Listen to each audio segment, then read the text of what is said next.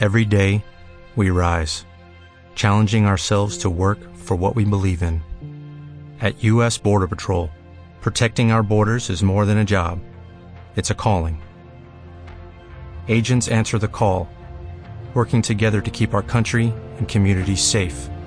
If you are ready for a new mission, join U.S. Border Patrol and go beyond. Learn more at cbp.gov/careers. Estás escuchando Radio Cow, donde las vaquitas hacen lo que quieren.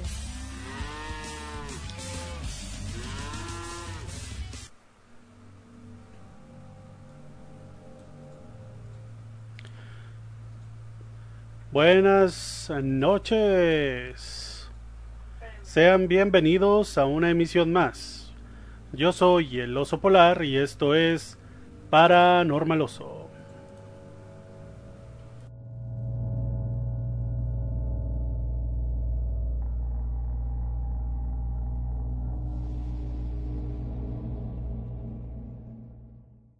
Misterios. Sucesos paranormales. Historias sobrenaturales. Abre tu mente y atrévete a juzgar qué es real o ficción. Solo aquí, en Paranormaloso.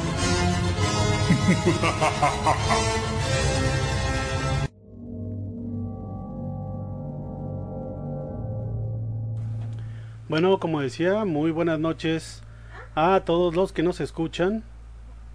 Estoy viendo que todavía no llega mucha gente. Imagino que más tarde llegarán algunos y si no, pues ya escucharán en el podcast. Como siempre no tengo tanta atención puesta en el chat en este momento, pero pues más adelante me enfocaré en eso. El día de hoy, o más bien como ya es tradición casi casi al inicio del programa, siempre les menciono que en este espacio se habla de diferentes temas relacionados con el misterio, lo paranormal y lo sobrenatural. De modo que si aún estás aquí significa que estás interesado, así que toma tus audífonos, apaga la luz y prepárate porque hoy les leeré historias de terror relacionadas con demonios. En religión, ocultismo y folclore, un demonio o yar del griego daimon, que se pronuncia daimon, es un ser sobrenatural descrito como algo que no es humano y que usualmente resulta malévolo. Sin embargo, la palabra griega original es neutral y no contiene una connotación necesariamente negativa. En sus inicios para los antiguos griegos no era así. Esto sucedió por la aplicación de la koine en el helenístico y del Nuevo Testamento en griego, del término daimonion, y más tarde se le atribuyó este sentido maléfico que cualquier palabra afín que compartiera la raíz cuando originalmente fue previsto para denotar simplemente a un espíritu o a un ser espiritual. También se dice que puede referirse a personas con un conocimiento elevado como los filósofos. En las religiones del Oriente cercano, así como en las derivadas de las tradiciones abrahámicas, incluyendo la demonología medieval cristiana, un demonio es considerado un espíritu impuro, el cual puede causar una posesión demoníaca y puede ser expulsado por el ritual del exorcismo. En el ocultismo de Occidente y la magia renacentista, una mezcla de magia greco-romana, demonológica judía y de tradición cristiana, un demonio es una entidad espiritual que puede ser conjurada y controlada. En la literatura, muchos de los demonios fueron ángeles caídos. Como con frecuencia se presenta como una fuerza que pueda ser conjurada y controlada, se pueden encontrar referencias a buenos demonios en Esodio y Shakespeare. En la actualidad, el buen demonio es generalmente un dispositivo literario. En el lenguaje común, para desacreditar a una persona, se la demoniza o sataniza. Muy bien, y tras esta pequeña introducción, vamos a pasar directamente con las lecturas. Antes voy a echar un vistazo. Veo que está la pequeña vaquita conectada, escuchándonos, por lo cual le agradecemos y le dejaremos un osito que la mirará. Así. Y por qué no.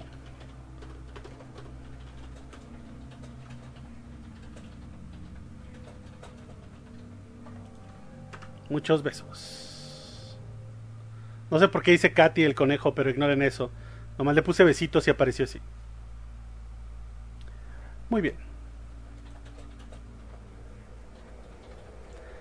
Pasemos entonces. ¿Quién es Katy? Acabo de decirlo, pero el radio tiene retraso.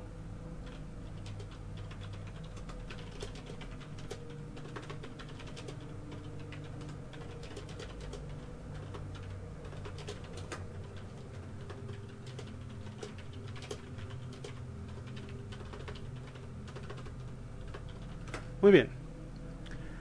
Entonces, empecemos con esta primera historia que se llama Déjame entrar, soy un hada. Es un viernes cualquiera. Mis padres salen a cenar y yo me quedo con mi hermano pequeño. Aburrido me fui a ver televisión. En ese instante mi hermano pequeño corrió hacia mí asustado, diciéndome, Hay un hada en mi ventana, dice que quiere entrar.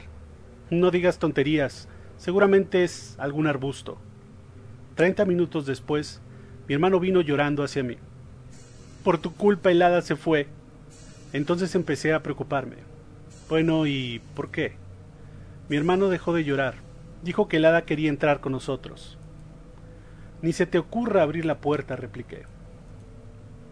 Al día siguiente, me despertaron unos ruidos extraños que provenían de abajo de la sala.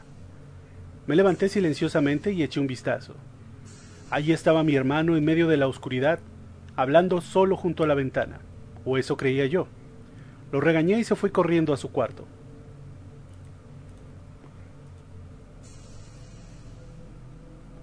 En la mañana le expliqué a mis padres qué cosas hacía mi hermano, y ellos me dijeron que lo dejara jugar, que esas cosas estaban en su imaginación. De nuevo por la noche, cerca de las doce, mi hermano me dijo que el hada quería conocerme. Esta vez le seguí la corriente. Dile al hada que si quiere entrar a la casa con nosotros, que nos traiga muchos dulces. Veinte minutos después regresó mi hermano feliz. El hada dijo que mañana traerá los dulces. En la mañana mi hermano me despertó saltando de alegría y me dio una gran cantidad de dulces. Mira, el hada trajo los dulces. Me enojé y le exigí a mi hermano que dejara de hacer sus bromitas y que no podía salir tan temprano a tirar dulces en, en, la, que su en la que no era su cama, para hacerme creer que el hada existía. A la una de la mañana, mi hermano vino con miedo, despertándome. El hada nos está esperando. Harto, bajé con mi hermano y quise prender la luz. Pero él me dijo, a el hada no le gusta la luz. Luego abrió las cortinas. ¿La ves? Es real. Di dos saltos hacia atrás al ver esa cosa que se asomaba en la ventana. Mi hermano me agarró la mano. Ven, quiere decirnos algo. Me acerqué y nos dijo con una voz muy rara y aterradora. Bien, amigos, ya les traje los dulces. Ahora déjenme entrar. Yo tenía ganas de irme corriendo a mi cuarto y poner cemento en las ventanas. Grité, Jamás te dejaremos entrar. Vete. Esa criatura, de aproximadamente un metro, se me quedó viendo fijamente y empezó a pisar con mucha fuerza el piso. Enojado, haciendo berrinche como un niño. Pegó su lengua en la ventana y dijo con una borronca Tengo mucha hambre. Empezó a dar palmadas a la ventana y se fue saltando hasta desaparecer en la oscuridad. La supuesta hada no volvió a aparecer. Un mes y medio después, en la casa del vecino se encontró el niño muerto y la ventana abierta.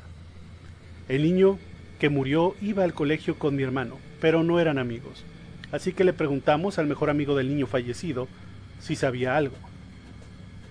Lo único que sé es que me contó que una hada quería entrar y planeaba abrir la ventana. Muy bien, esta es la primera historia, es la más light de las que tengo para esta noche. Mm, sí, posiblemente no era un nada en este caso. Y a lo mejor era como las hadas de Del Torro, pero pues la pinta muy grande, si es de un metro.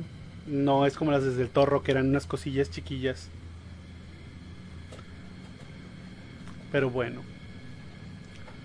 Esta historia fue muy muy breve. Todavía tengo mucho fondo musical, así que voy a ver si puedo aventarme la siguiente historia. qué tenemos por aquí. Hoy tengo cuatro historias, vamos a leer esta otra, que es un poco más larga. Esta ya es de las que empiezan a estar un poquito más oscuras. Esta lleva por nombre algo que solo se ve a través de otros ojos. Esto fue tomado de Aiden. Se encontró en el interior de su apartamento, dos semanas después de su muerte. En una tarde tranquila, en una ciudad bulliciosa, el aire olía a contaminación y queroseno.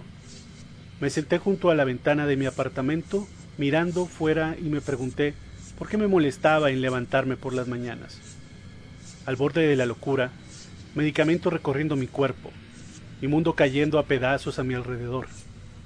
Me senté en silencio, meciendo mi cuerpo hacia atrás y adelante, abrazando mis rodillas. ¿Estoy viendo esto? ¿Eso es real? Una pregunta que me hacía todos los días. Mi mente empezó a trabajar mientras negaba con la cabeza. Frotándome los ojos, incrédulo, no estaba seguro de si eran mis alucinaciones o una creación de mi mente perturbada. Una figura oscura, cubierta por un pesado abrigo, la cabeza cubierta con un sombrero de fieltro oscuro. El rostro de la figura no se veía desde mi perspectiva. Estaba encorvado, no de forma natural. Los músculos de los brazos y las piernas espasmos de su movimiento. Él se acercó a mi edificio. El mundo a su alrededor se movía en cámara lenta. La eliminación de una parcela en la puerta del edificio. Él hizo un gesto estúpido. La sombra de su sombrero ocultaba una gran la gran mayoría de su cara, excepto por este rasgo, su sonrisa. Su sonrisa me estremeció de miedo, me molestó. Es difícil para mí describirlo. El recuerdo me persigue hasta hoy. No quiero contar esto, pero creo que debo hacerlo. Su boca imitó la decadencia de las esquinas de rodajas abiertas, formando una sonrisa permanente, dejando al descubierto sus encías podridas, los dientes tallados, podridos y sobresaliendo. Corrí a mi cuarto, puse barricadas, arañé mis brazos, sintiendo las sombras de la noche cayendo a mi alrededor asustado. Tenía la garganta seca. Mientras limpiaba las lágrimas que me escorrían de mis ojos, asomé mi cabeza fuera de mi habitación. Mis ojos vagan por los pasillos oscuros, tratando de detectar cualquier signo de la criatura horrible. No puedo ni siquiera pensar en un hombre. A pesar de su forma, llenó un vaso con agua fría y lo tomó de un trago. Una molesta sensación de una tarea olvidada, mezclado con el miedo que había en el fondo de mi mente escuchando un vistazo al otro, echando un vistazo otro al lado de la habitación a oscuras, no pude dejar de notar una luz intermitente de color rojo. Me acerqué a la contestadora revisando mis mensajes. Hey Aiden, hay un paquete en mi oficina. Venga a recogerlo. Nadie vio quién lo dejó, pero podría ser importante. La voz mecánica de mi casero se hizo eco de la máquina. De haberla apagado, dando pasos lentos hacia abajo del edificio de apartamentos en ruinas. Paredes desgastadas, papel despegado, los moldes penetrados en el techo, me ponía nervioso. La forma en que las luces parpadeaban, el cableado defectuoso. Escalofríos recorrieron mi espalda al escuchar el, el correteo de las ratas en la profundidad de las paredes. Llamé a la puerta dos veces, la puerta de mi casero etiquetada solo los empleados. Pero no tuve ninguna respuesta, solo el zumbido de estática. Mi curiosidad fue lo mejor de mí. Como yo abrí la puerta me llamó la atención el miedo en la cara, como los ojos de itinerancia sobre la silueta de la figura de mi landlord. Su espada, su espalda estaba visible. Esto se lee raro, como si lo hubieran traducido mal o algo así. De detrás de su raído sillón, el viejo señor Kelly. ¿Estás bien? ¿Puedo recoger mi paquete? Llamé a la esperanza que iba a responder. Miré por lo que parecía una eternidad. Un aumento repentino de valentía recorrió mi espina dorsal y me acerqué a su sillón. Mi boca se abrió. jadeando, ahogado en un grito que trató de escapar de mi garganta. Tenía miedo. Lo que le haya hecho esto a él aún podría estar en los pasillos. El pobre infeliz parecía similar a una de las creaciones grotescas de mi mente perturbada. Sus ojos eran huecos, a excepción de la carne colgando de los músculos y los nervios destrozados de las cuencas de sus ojos. Los ojos en sí salieron por la fuerza del cráneo del señor Kelly. No podía aguantar la sensación de querer vomitar cuando vi su boca. Era similar a la aparición que vi, saludándome, burlándose de mí con su perturbación. Su boca, sus mejillas cortadas y la suciedad en las encías, lo que le deja con una imagen podrida. Sus dientes retirados individualmente de sus encías, con un nuevo giro inquietante, fueron colocados en las mejillas. Sí, lo digo en serio, trozos de carne fueron tallados de la cara para dejar espacio para los dientes, descuidando dispuestas filas de mentes. Me caí hacia atrás desde la celebración del choque pequeño de cordura que me quedaba. No lo podía creer. Me preguntaba si era real. Negué en voz baja mientras en la ventana dejé que un vapor de aire frío lo que permitió que las cortinas sucias revolotearan sin cuidado. La estática sonó en mis oídos, proveniente de la televisión. A pesar de mi mejor juicio, encendí la televisión. La estática se hizo más fuerte, pero se detuvo abruptamente. La televisión reprodujo un video de la cinta de vigilancia de lo que parecía ser una semana antes. Mostraba a un hombre vestido con un abrigo oscuro y un sombrero de fieltro de pie delante de un departamento. Salté hacia atrás sorprendido de ver aquella aparición una vez más. Pero para mi horror, la cámara enfocó el número 356, mi apartamento. Me saqué las lágrimas del miedo. Mientras el, el video continuaba, se mostró una progresión de videos de los lugares en los que he estado. El video se detuvo de golpe. La estética empezó de nuevo, solo para ser reemplazada por el video de la muerte del señor Kelly. Se sentó en su, en su sillón raído, en la misma posición en la que su cuerpo se encontraba ahora, solo que en el video parecía mareado, como si estuviera intoxicado con alguna droga. Tenía las manos atadas a la espalda, y podía ver una figura oscura que se avecinaba en el fondo, y el abrigo y el sombrero de ala familiarizados se avecina una vez más. Me fui antes de que la tortura empezara, pero no lo suficiente rápido ya que alcancé a ver una sonrisa sádica de la figura. Mis pies golpearon de forma podrida, me regañé, pero no pude evitar mirar hacia atrás, por encima de mi hombro y ver aquel espectáculo horrible. La criatura sonrió. Ahora pude ver su rostro. Era yo. Solo una grotesca imagen perturbada de mí mismo. Se sacó su sombrero mostrando su cuero cabelludo calvo, sucio, con capas de cicatrices y costras. Tenía los ojos cosidos, formando dos líneas curvas de cicatrices en la cara. Me sonrió y su voz resonó con un tono monótono profundo. Somos lo mismo. Corrí más rápido. Mi corazón latía con fuerza por el miedo. La adrenalina alimentaba mi cuerpo. Cerré la puerta poniendo algunos muebles enfrente de la puerta. Podía oírlo decir mi nombre una y otra vez, con una voz cantarina. Él se rió mientras permanecía de pie frente a mi puerta. Sintiendo su presencia amenazadora, corrí al baño, cerrando la puerta. Sentí unos pesados pasos atravesar mi sala. Había solo una pizca más de esperanza para mí. Corrí a mi habitación justo al lado del cuarto de baño, mientras tomaba la cuerda por debajo de mi cama. Estos testimonios han sido tomados de la denuncia policial. Tras una inspección de la propiedad, se encontró el cuerpo de un joven caucásico de sexo masculino colgado de una viga de la habitación de la víctima. Tenemos la sospecha de que se trata de un suicidio debido a una enfermedad mental, ya que hemos encontrado una botella casi vacía de medicamentos de prescripción, con dos comprimidos no consumidos. Testigos cuentan sobre el estado del joven Hayden, que fue visto deambulando por los pasillos desorientado y asustado. El cuerpo del propietario del departamento fue encontrado en el interior del complejo.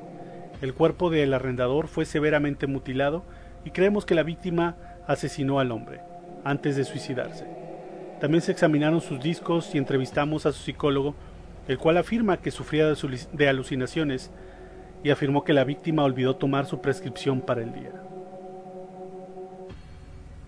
Ok. Esta está un poco más oscura, pero siento que estaba escrita rara, como si hubiera sido originalmente en inglés y la hubieran traducido así como que con Google Translate. Y hubiera quedado medio rara, porque en pedazos como que no tenía mucho sentido como, como estaba estructurado el texto. No nomás era de que yo la estuviera leyendo mal, ¿eh? Sí, estaba así como que medio rara.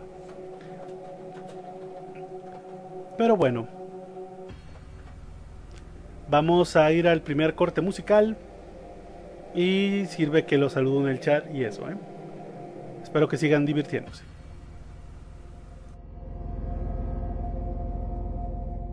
¿Sabes qué es huronear?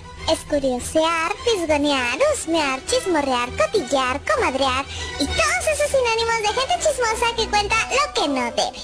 Y eso haré yo, quesito, porque este lindo hurón es muy bueno para huronear. Así que esperen mi programa Huroneando con el hurón. ¡Queso! ¡Deja mi computadora! Nos vemos el sábado desde las 4 pm, hora México Central. ¡Queso! ¡Tú no vas a tener programa! ¡Sí tendré! ¿Que no? Me colaré, ya verás. No te daré las contraseñas. Tengo mis métodos. Nos vemos el sábado. ¡Queso! ¡Devuélveme el micrófono, pequeño demonio! Huroneando con el hurón, los sábados, desde las 4 pm, solo por Radio Cao, donde las vaquitas hacen lo que quieren.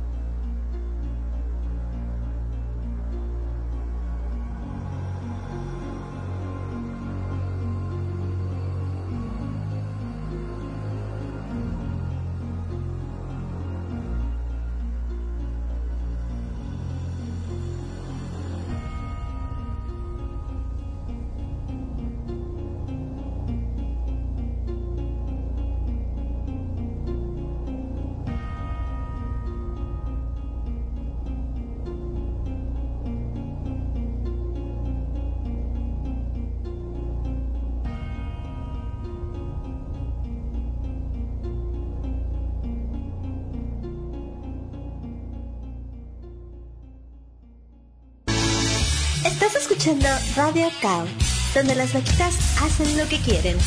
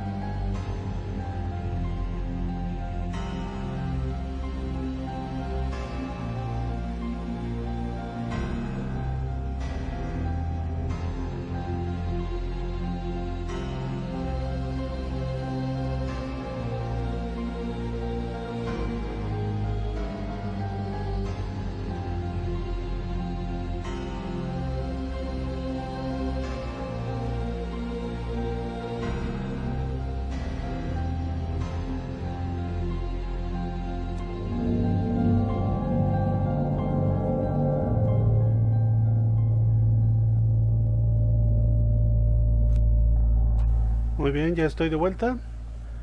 Ya acabó la pequeña pausa musical, aunque como siempre son casi puras músicas de fondo lo que pongo. Em, pues al menos como poníamos ahí en el chat, qué bueno que, que no es algo así como tipo coronavirus. Espero que te mejores.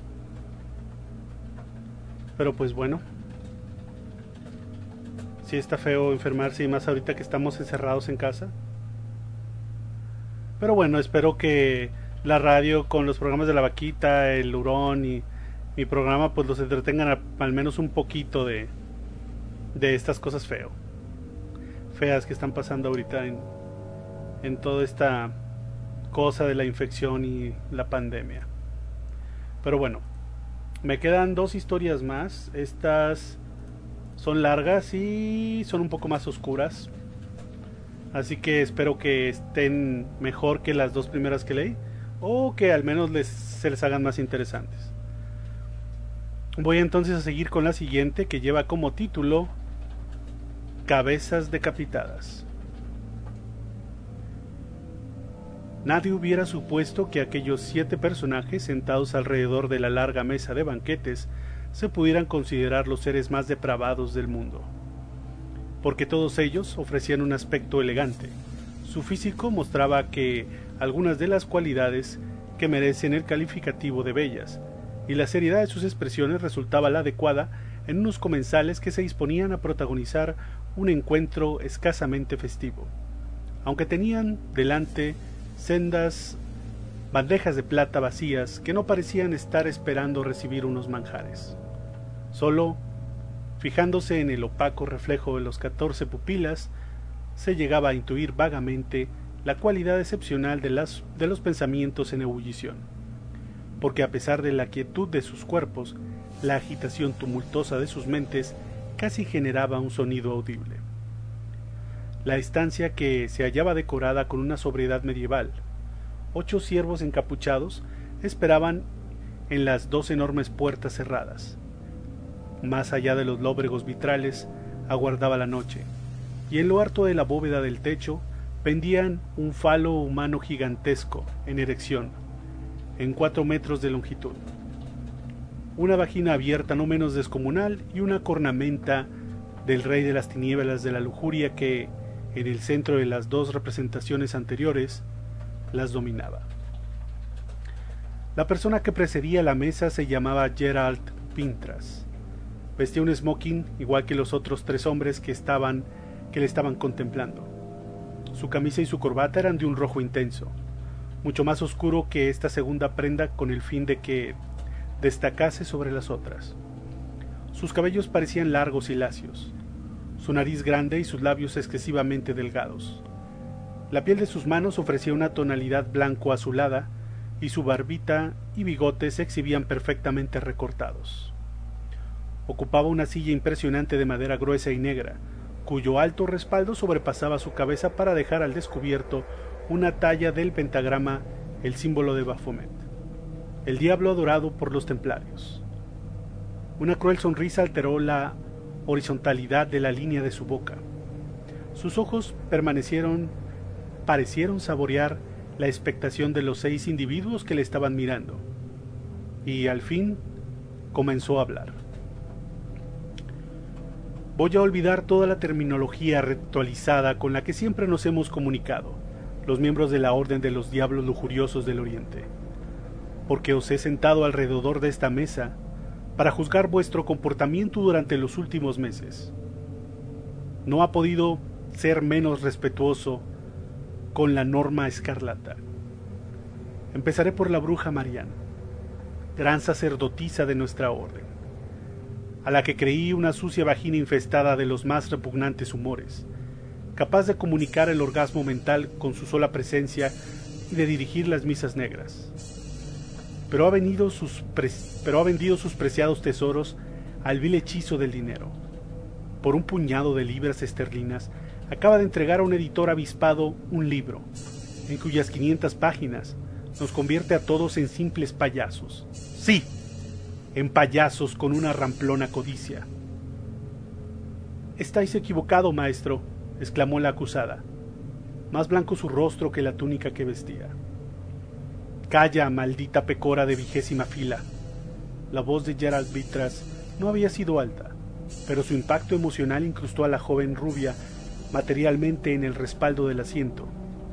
A la vez, sus ojos azules se hicieron acuosos, su recta nariz aleteó en las uniones del labio superior y sus senos de pezones siempre erectos redujeron la mitad de sus volúmenes, porque el miedo que la había sumido la había llevado a un singular estado de frigidez. Llevas 29 meses en la orden. Te impusimos la obediencia masoquista con el látigo, la sumisión infomaníaca con el sexo y la fe con el dolor orgásmico de cuya saturación germina el placer supremo. ¿Qué has hecho con ese dinero que se te ha pagado? Contesta ahora mismo. La bruja Marianne desechó inmediatamente un primer impulso de mentir, y aunque no esperaba obtener una reducción de castigo al que se había hecho merecedora, descubrió la verdad. Se los he transferido a mis padres por medio de una operación bancaria. Debilidad sobre debilidad en la mujer sin piedad de nuestra orden. La vagina perversa se ha vuelto a recuperar sus sentimientos humanos, aprovechando mi obligada ausencia de dos meses. ¿Has olvidado que renegaste ante Bafomet, escupiendo y arrojando las heces de tu menstruación sobre la fotografía de tus padres?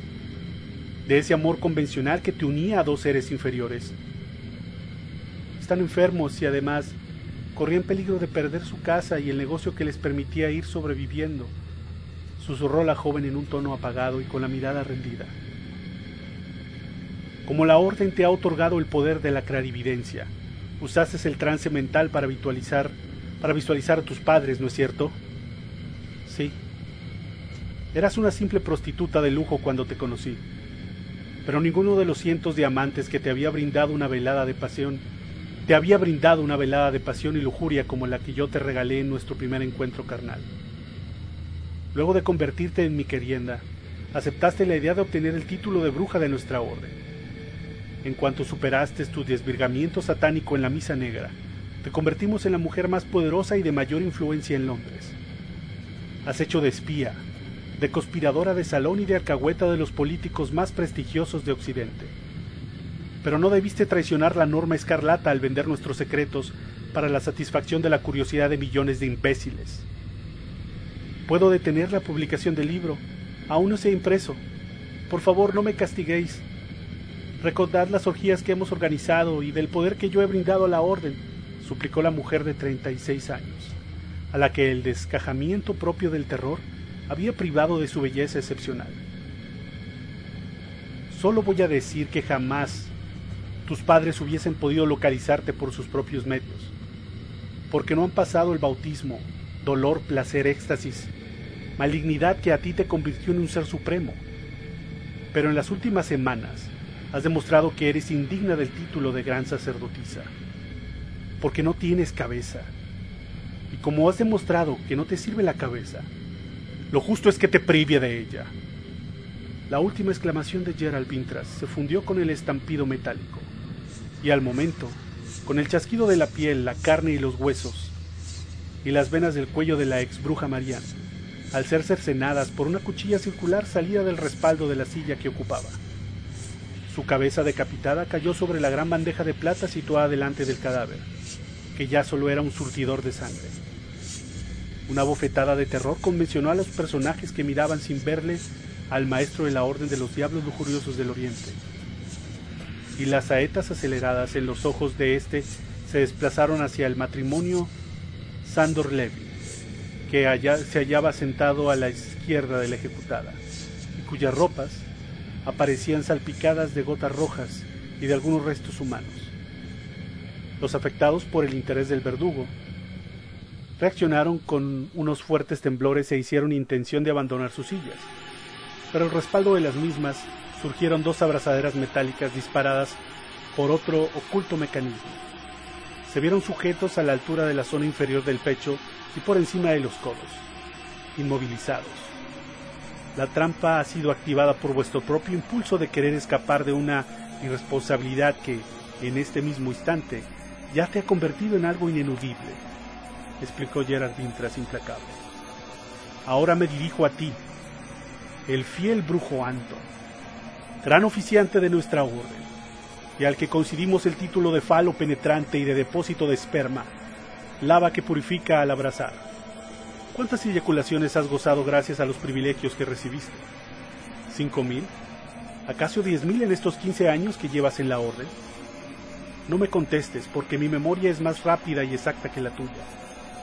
Comiste de nuestra ciencia como lo hace un gusano en el interior de la manzana, devorando lentamente la pulpa más exquisita y provechosa, pero cuidando que no se manifieste su existencia de la cáscara impoluta. Maldito farsante, que has vendido el infinito por la gloria efímera de esta ingenua falacia llamada cinematógrafo. La voz del maestro se volvió tronante y rebotó en multitud con los ecos de la bóveda lobrega estancia, para desprenderse un error tan frío como la escarcha de la alfombra, la tierra cubierta de muertos después de la batalla, pero eso ninguno de los cinco oyentes le replicó verbalmente. Aunque el brujo Anton abatió los párpados, se le formaron varias gotas de sudor en el nacimiento de su moreno cráneo feitado, y el pánico otorgó una débil sonoridad a su respiración nasal. Tu trabajo en el Servicio de Inteligencia Británico te ha permitido comprobar cómo el poder de los humanos apoyaba las religiones tradicionales. Sigo explicando si eran vitras. Religiones que tienen en su cúspide un Dios bondadoso y puro. Debido a que éste recomienda que se oponga a la mansedumbre suicida, a la hipocresía, de que todo sabe obtener la plusvalía del oro, y al conocer la ideología de la orden de los diablos lujuriosos del Oriente, te uniste a nosotros, dispuesto a refocliarte abiertamente en el mar del sexo y de las concesiones de la piedad. Pero conociste a Julia y, desde que su cuerpo en sazón fue utilizado como ara de sacrificio en una misa negra, decidiste que no te detendrías hasta hacerla tu esposa. Ninguno de nosotros ha vivido en la clandestinidad. Se atrevió a justificarse el hombre de 56 años, aunque siguió manteniendo la cabeza baja y el temblor de sus hombros y manos. Tú mismo aprobaste la idea de nuestro matrimonio, considerando que así resultaría más justificante mi traslado a una residencia de las afueras de Londres. El amor humano que sientes por ella, tan débil y absurdo, no se quebró ante su ninfomanía. Y lo mismo te has dejado convencer hace pocas semanas por unos cientos de miles de dólares. Ya contáis con dos, con la productora cinematográfica para que, para la que le has escrito el guion de un film mientras que tu codiciosa mujercita pretende ser la primera actriz. Estúpido sueño de infelices. ¿Por qué no reprochas la codicia como si no fuera una muestra de nuestra perversión? Gerard, protestó Julia, luchando por defender sus últimas posibilidades. Yo he servido a la orden centenares de jóvenes de ambos sexos y hasta he aportado niños vivos para los sacrificios del sabbat, del estío. Con el dinero que nos han pagado pretendemos introducir unas mejoras a nuestra mansión, porque pensamos seguir relacionándonos con la alta sociedad de Europa. Mientes. Ya habéis comprado los pasajes de transatlántico para en el que pretendéis fugaros con los nombres supuestos, solo que esperáis que os paguen desde Hollywood.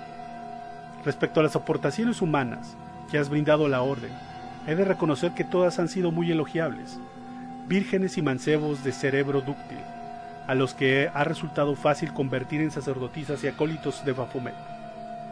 También corriste ciertos riesgos al secuestrar a los pequeños, pero nuestra recompensa no pudo ser más justa.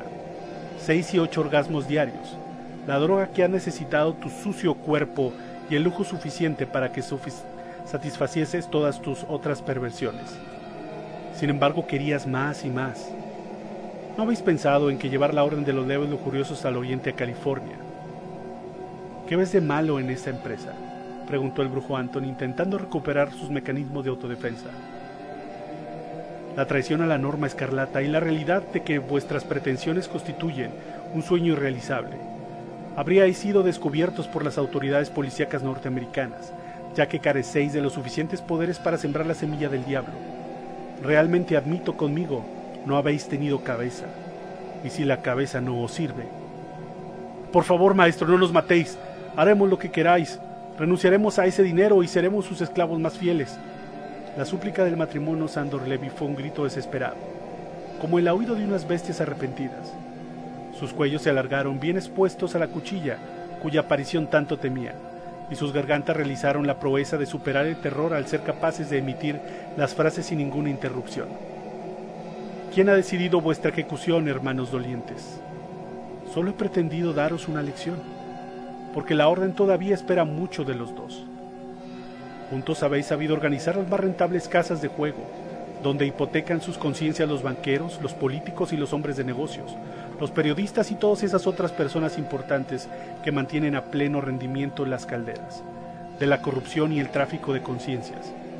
También habéis montado unos burdeles en los que, además de comerciar con el sexo, se introduce la droga en una sociedad cada vez más corrompida. Esto nos ha permitido vivir casi a la luz pública. Claro que esa película va a encadenar una ola de protestas muy poco ventajosa para nuestros planes futuros.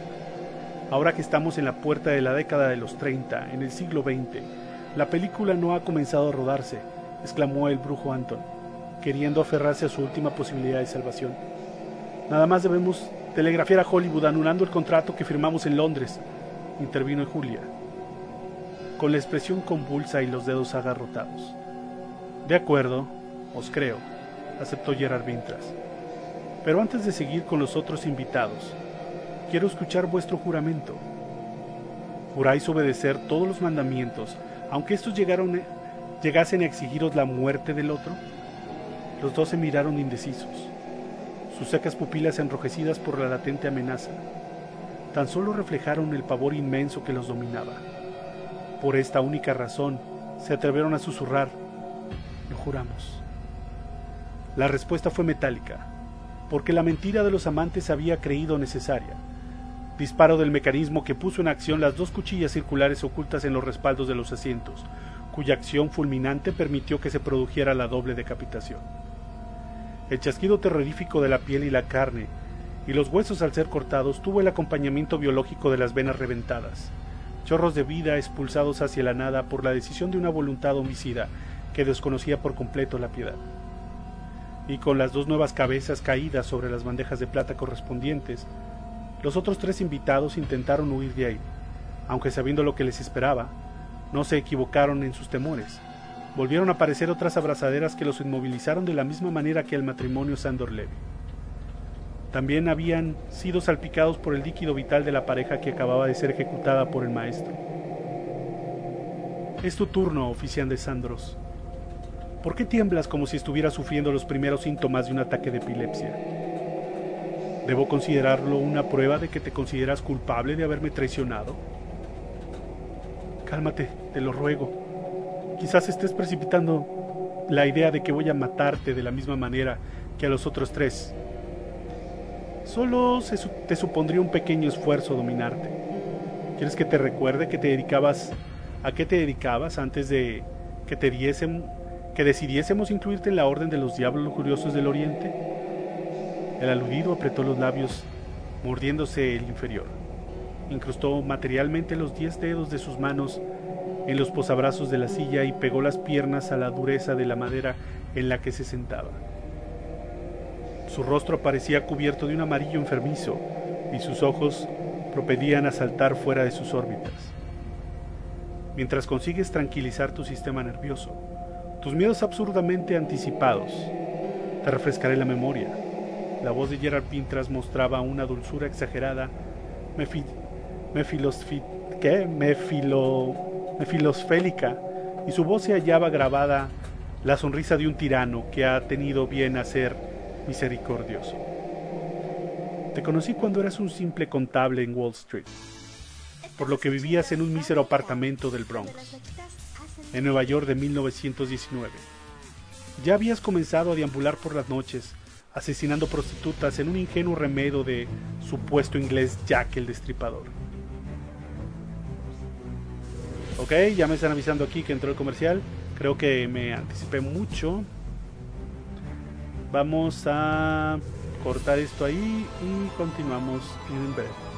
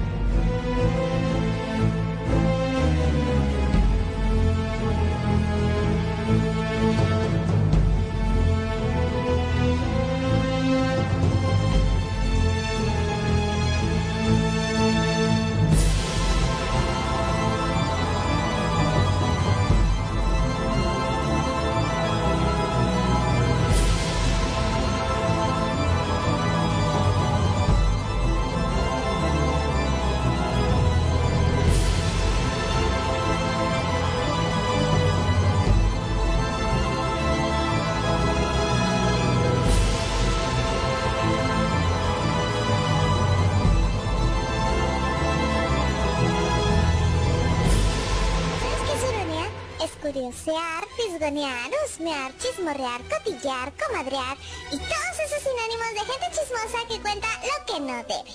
Y eso haré yo. Besito, porque este lindo hurón es muy bueno para huronear. Así que esperen mi programa Huroneando con el hurón. ¡Queso! ¡Deja mi computadora! Nos vemos el sábado desde las 4 pm, hora México Central. ¡Queso! Tú no vas a tener programa. ¡Sí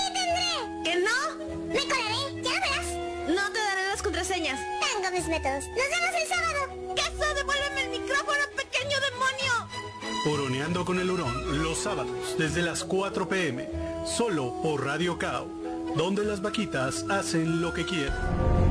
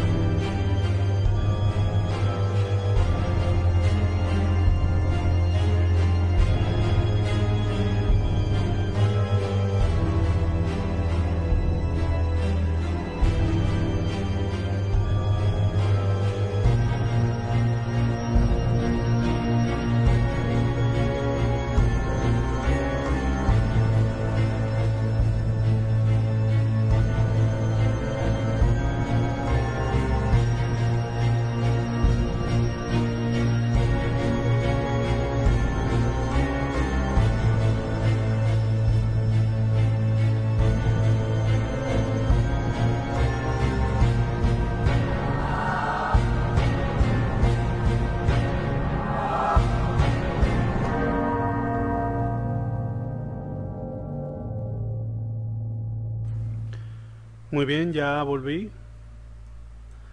Vamos a continuar entonces con las historias en la que nos quedamos a medias.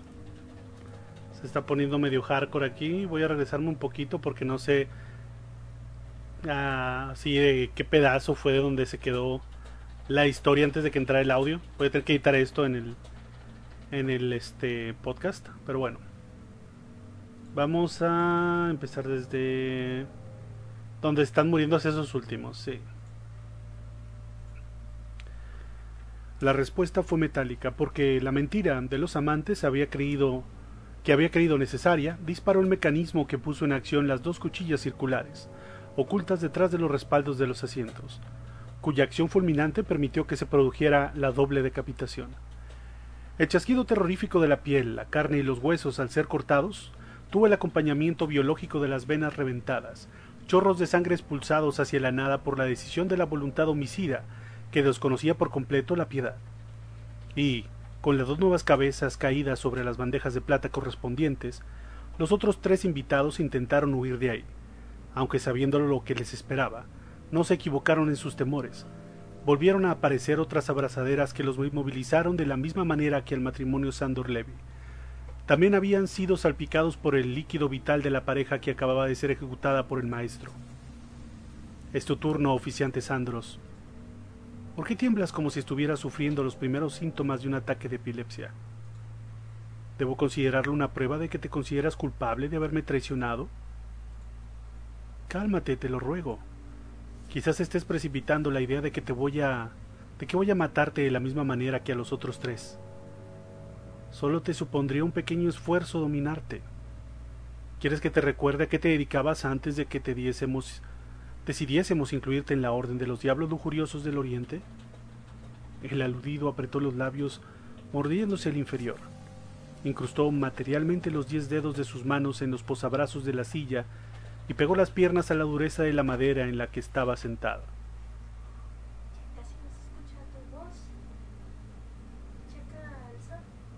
Ok, ahora dicen que no se escucha mi voz.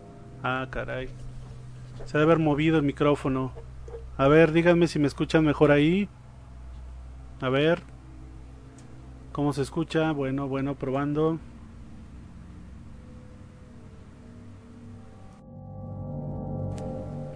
Bueno, bueno, probando, probando. ¿Cómo se escucha?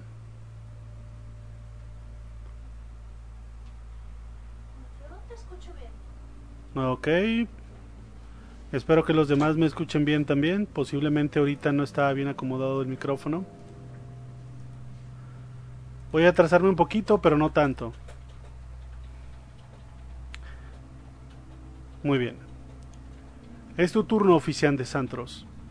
¿Por qué tiemblas como si estuvieras sufriendo los primeros síntomas del ataque de epilepsia? ¿Debo considerar una prueba de que te consideras culpable de haberme traicionado? Cálmate, te lo ruego. Quizás estés precipitando la idea de que voy a matarte de la misma manera que a los otros tres. Solo te supondría un pequeño esfuerzo dominarte.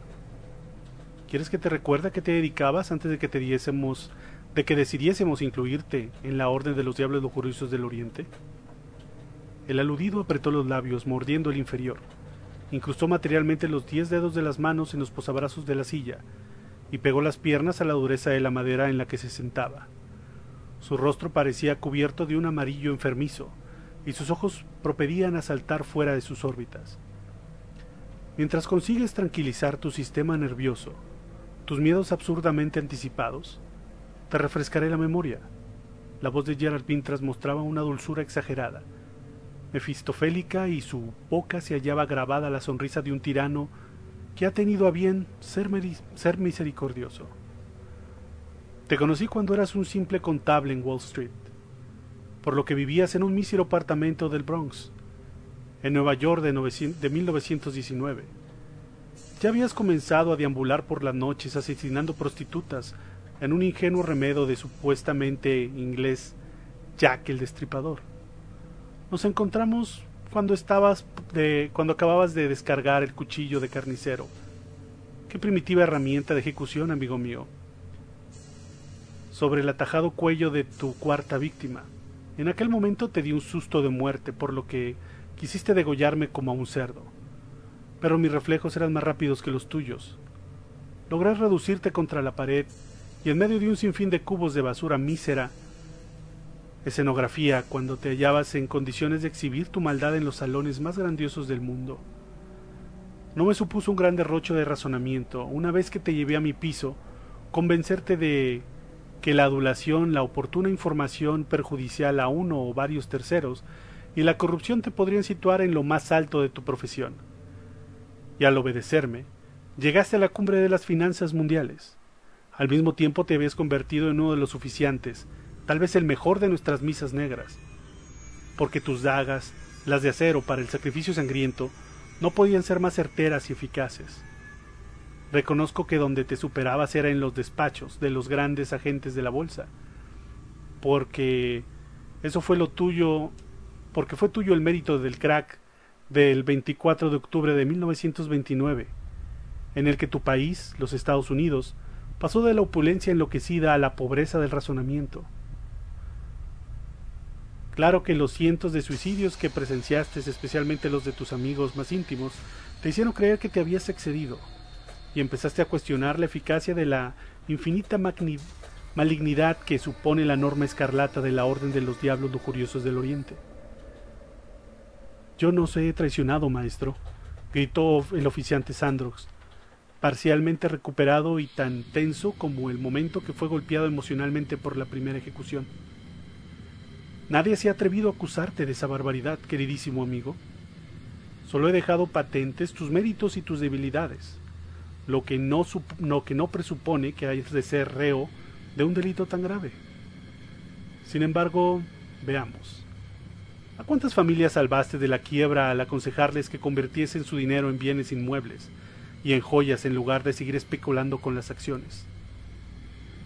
La mayoría de estos grandes fabricantes de armas, gángsters y millonarios que con sus negocios fomentan el ocio social y religioso. Volvió a alzar la voz de quien se sentía cada vez más amenazado. Ciertamente, y yo aplaudo tu decisión, aunque no sé si la hicieras conocer a la Asamblea de los Viejos Diablos. Bueno, dejémonos de rodeos. ¿Qué dices de la familia Hover King? ¿En base a qué méritos permitiste que salvaran la totalidad de su fortuna? Pues yo... Yo estoy enamorado de Lucas, el hijo menor. Es un muchacho delicado y muy sensible, y exquisito, al que la, ru- al que la ruina hubiese llevado a la locura. Se habría quebrado como un carro frágil y jarrón de cervez, y al ser estrellado contra el suelo, no es cierto. No es cierto, porque el tal Lucas es un homosexual refinadísimo, una mujercita encantadora a la que no te a la que no te cuidaste de a lesionar para que se incorporara a nuestra orden. ¿Te atreves a negarlo?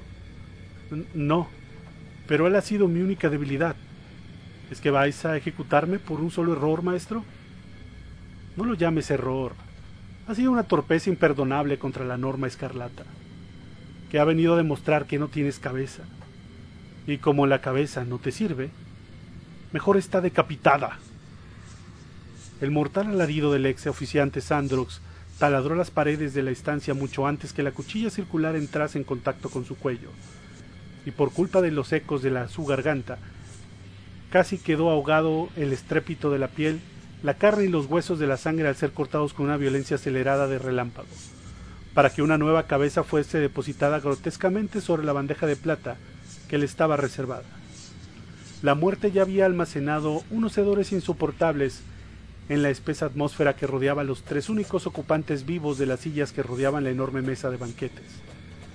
En las dos puertas gigantescas seguían encontrándose imperturbables los ocho ciervos encapuchados, y más allá de los vitrales continuaba guardando la noche, como indicativo de que sus horas eran más propicias para que el crimen y la perversión se enseñoraran en el universo de los simples humanos.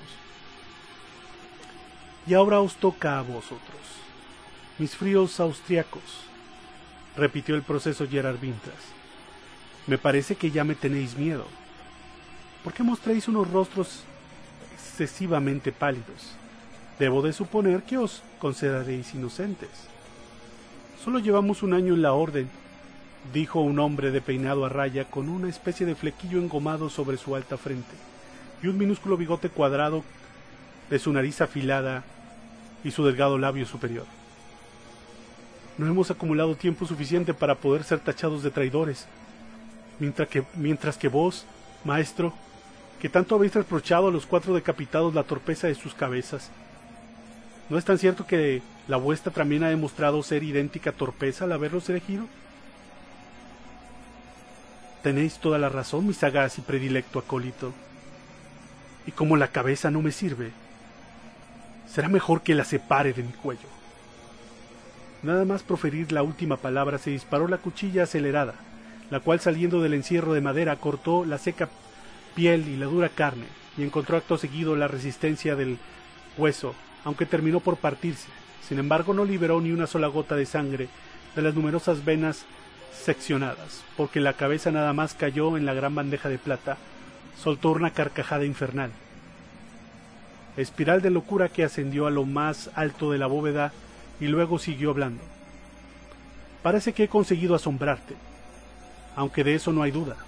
Tu frío y práctico cerebro prusiano tardará muy poco en decirte que has presenciado un truco de magia negra. Te equivocas. Y si yo he cometido el error, lo que admito se debe a que he tratado con seres humanos. Porque soy Baphomet, el rey de las tinieblas. Ahora para mostrarte mi poder, os abrazaré con el terror. Antes de que la representación infernal diese comienzo, la pareja de supervivientes se vio libre de sus abrazaderas metálicas que le sujetaban el cuerpo, y repentinamente la inmensa estancia se ensombreció de todas partes. Comenzó a emanar una humareda densa y pestilente. Se escuchó el reptar de cientos de seres escamosos cornudos y repelentes, cuyas fauces se abrían para morder el aire preñado de dores de azufre.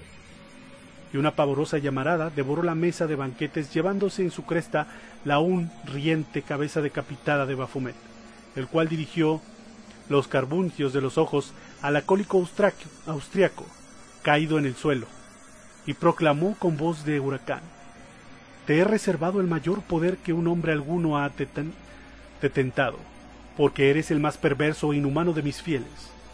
Apodérate del gobierno de la nación que será el azote del mundo. Demuestra que todos, demuestra a todos que el terror que encierra la crueldad cuando es manipulada por una mente como la tuya. Llévate a esta mujer, aunque no tardarás en cambiarla por otras. Y puedes estar seguro de que tu nombre quedará registrado en la historia de los humanos, con letras de sangre y genocidio. Adolf Hitler. Y muy bien, ahí termina la historia. Esta estuvo un poco más intensa y larga. Creo que este sí no estuvo tan mal.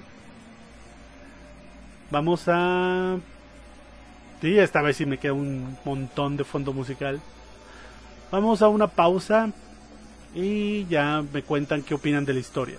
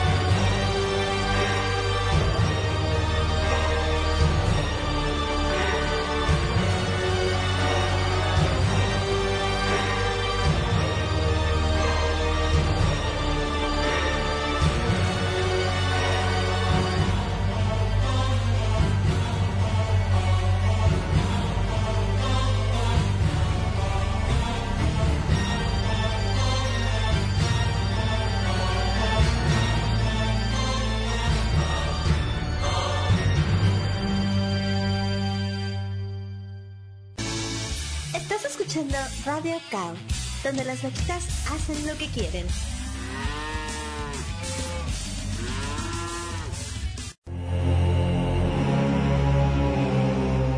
Muy bien, ya que están diciendo que se les hace bien que... Ah, todavía no, no se acaba la música de fondo que tengo.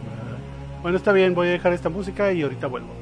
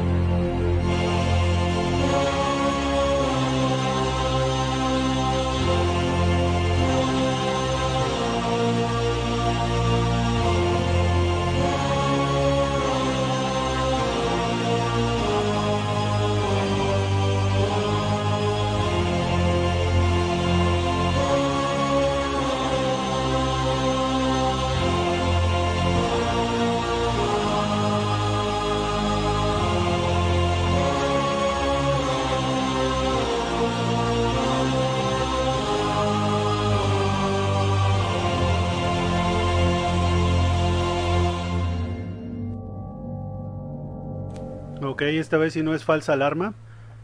Ya, aunque dice la vaquita que mis fondos como quiera, bueno, más bien mi música como quiera parece fondo y nadie se hubiera dado cuenta, esa era una música que es aparte. Este es el fondo oficial de las historias. Muy bien. La última lectura que tengo el día de hoy se titula El llanto de un bebé a medianoche. Regresaba el matrimonio de una larga cena de reconciliación, en un restaurante del centro. Luego de múltiples súplicas y juramentos, Lily había convencido a su marido de que nada había sucedido con aquel misterioso hombre que había conocido en un gimnasio el año anterior. Ahora los esposos se hallaban sumergidos en un neutral silencio, camino a casa. Llegaron a eso de la una de la madrugada.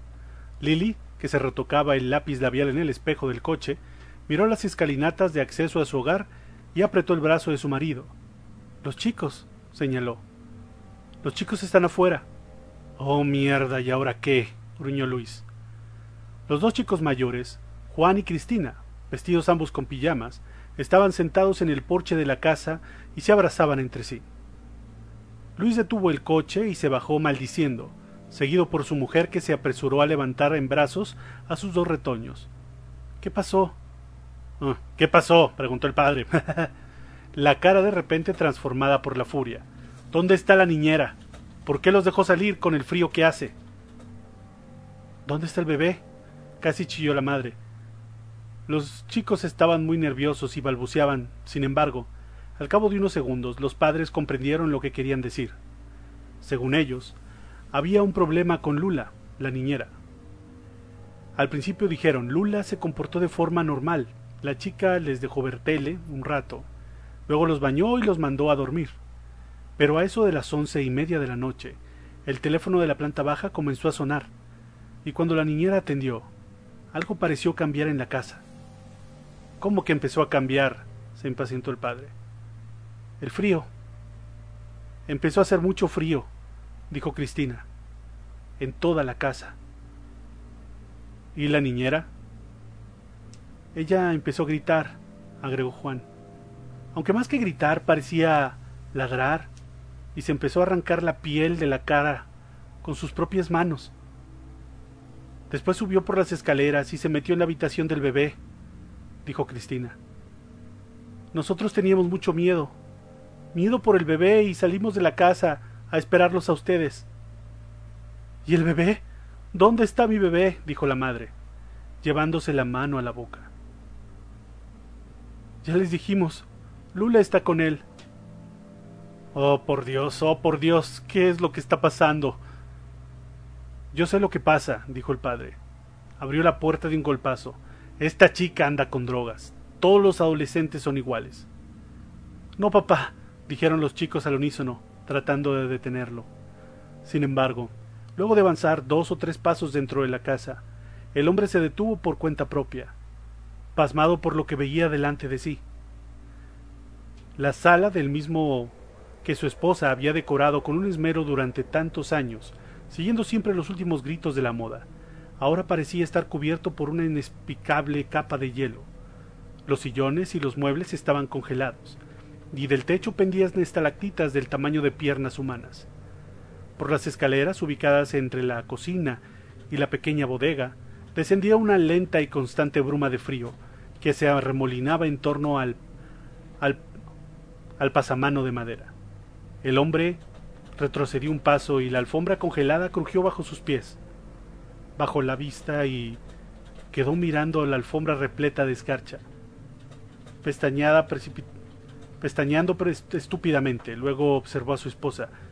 Lily, ¿qué mierda?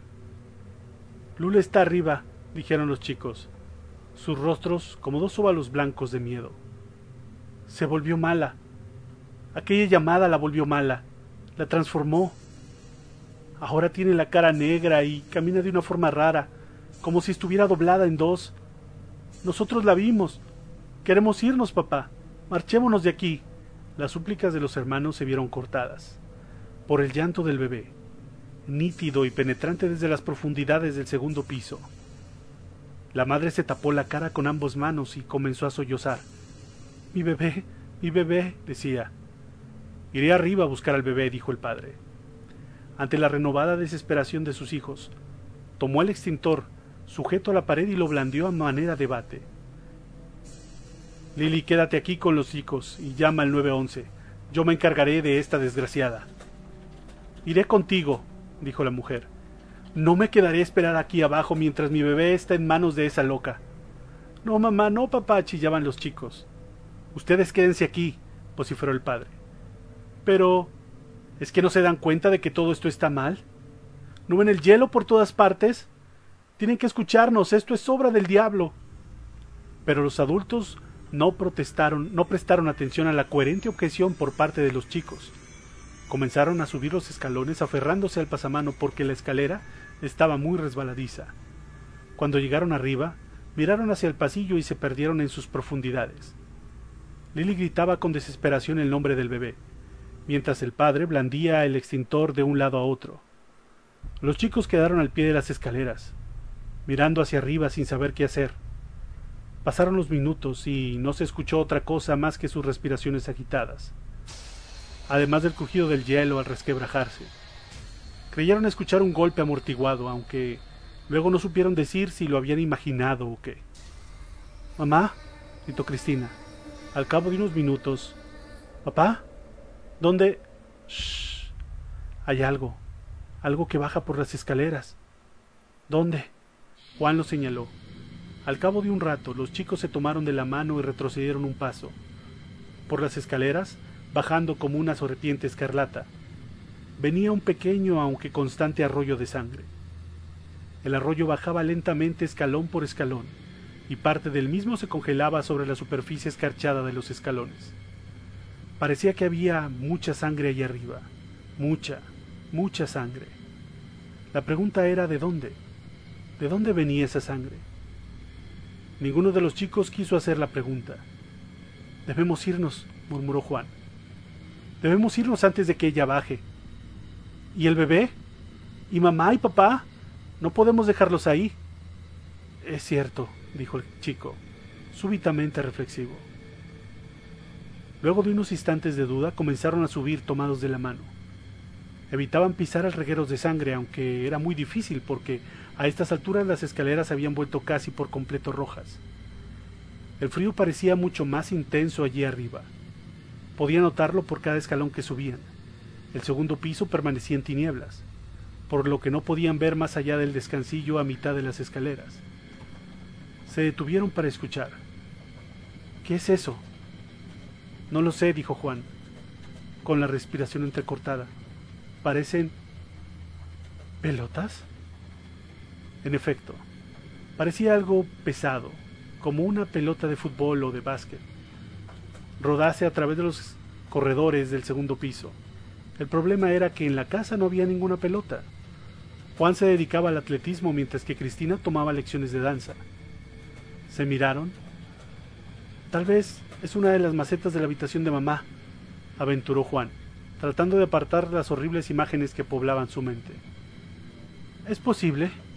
Sí, dijo Cristina, lanzando un trémulo suspiro.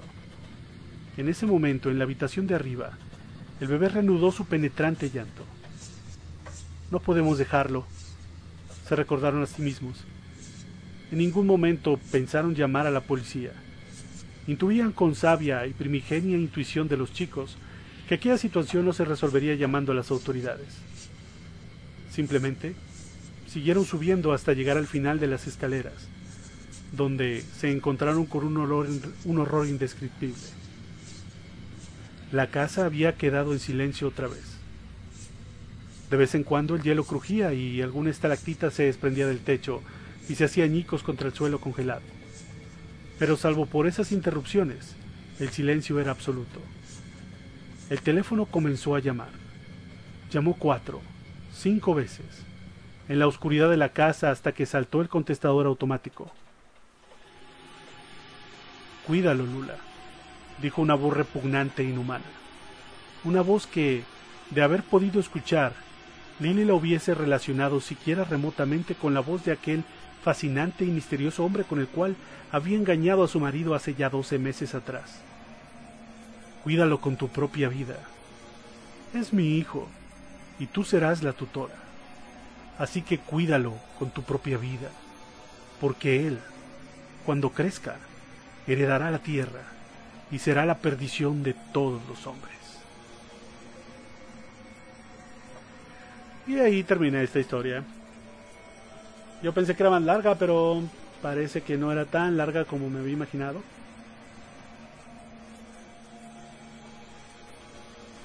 Vamos a ver aquí cómo está.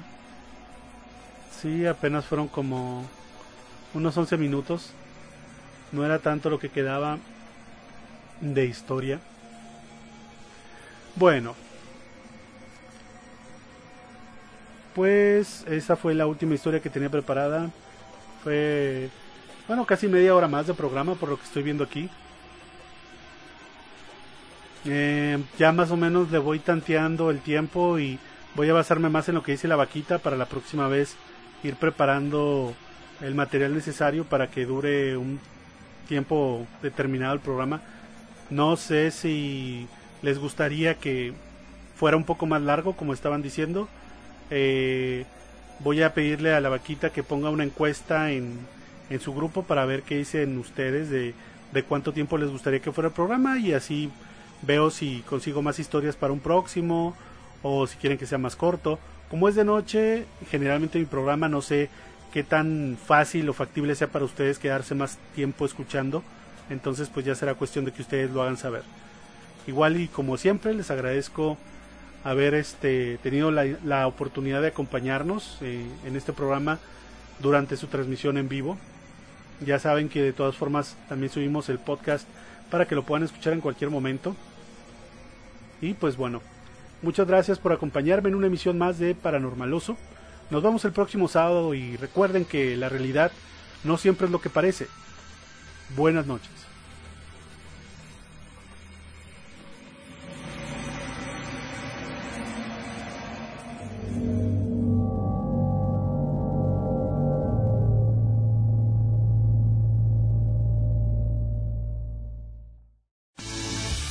Estás escuchando Radio Cow, donde las vaquitas hacen lo que quieren.